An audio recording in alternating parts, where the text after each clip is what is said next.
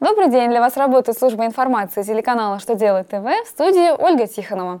В этом выпуске вы узнаете, нужно ли организации выполнять обязанности налогового агента по НДС при приобретении услуг у иностранного физического лица, какие изменения предлагают внести в АПК РФ, могут ли ИП на патенте стать работодателями для других ИП.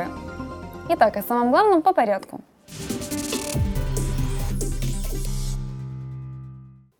Как известно, при приобретении услуг у иностранных лиц, не зарегистрированных в российских налоговых органах, организация должна исполнять обязанности налогового агента по НДС.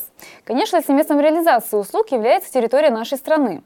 А нужно ли исчислять и удерживать НДС при перечислении денег обычному физическому лицу, иностранцу, не являющемуся индивидуальным предпринимателем?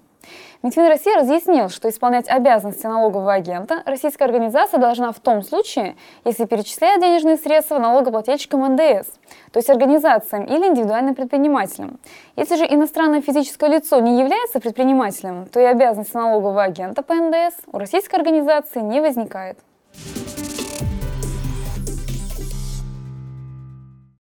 В арбитражном процессуальном кодексе России предложили установить норму, по которой в федеральных законах будут указываться споры, не требующего досудебного порядка разрешения. Законопроект с изменениями в арбитражный процессуальный кодекс России прошел первое чтение. К таким спорам относятся дела об установлении фактов, имеющих юридическое значение, о присуждении компенсации за нарушение права на судопроизводство в разумный срок, о банкротстве, корпоративные споры, дела о защите прав и законных интересов группы лиц, оспаривании решения Третейского суда и дела о досрочном прекращении правовой охраны неиспользуемого товарного знака.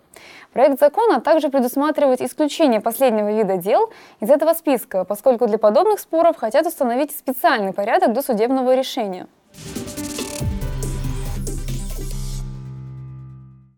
Предприниматели на патенте имеют право нанимать сотрудников, в том числе и по гражданско-правовому договору.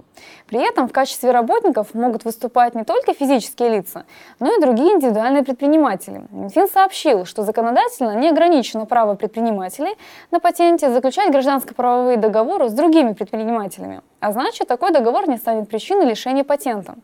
При этом следует помнить общие условия для применения патента. Среднесписочная численность работников предпринимателя не должна быть больше 15 человек. Однако важно учитывать, что если заключение договора в СП является лишь средством сэкономить на НДФЛ, это может обернуться дополнительными расходами в виде штрафов и пений. На этом у меня вся информация. Благодарю за внимание и до новых встреч!